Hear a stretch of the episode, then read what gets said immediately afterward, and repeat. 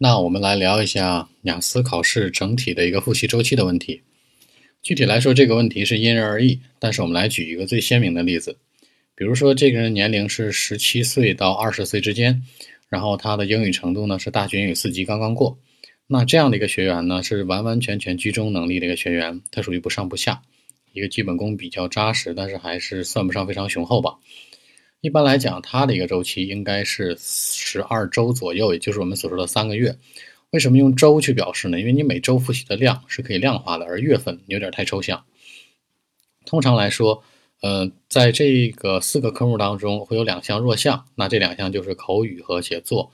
也就是说，最后它的目标分数如果是六点五分的话，那口语和写作是很难突破六点五分，也就是六点五分是一个瓶颈。那其他两科有可能到达六点五分，甚至能冲破七分。那具体的原因是什么呢？我们会知道，在中国的国内考试更注重的是应试和答题技巧性，也就是阅读。阅读这一项是普遍大多数选手的分数比较高。听力这一项是退而求其次，因为听力在近几年当中才被人们所熟知。那听力当中也是可以有迹可循的，毕竟是输入项嘛。那阅读和听力都是说从外到到内去给你灌输给你思想，灌输给你做题，强迫你，你去你可以去做。那中国人的这个奴役性是很强的，中国人是受强迫性可以很快去接受的。那口语和写作呢，其实都是输出项，也就是说你肚子里的内涵，你肚肚子里有多少墨水都要倒出来。这两项是很多中国人的一个典型的一个一个缺点吧。这个我不是说谈论民族主义，而是说真的就是这样。嗯，比如说口语当中。它的复习周期呢，其实会更长一些。如果你的计划是十二周的话，那口语至少要在十二周的基础上再加上四周，去练习发音，练习这个流利程度，去练习这个怯场的行为。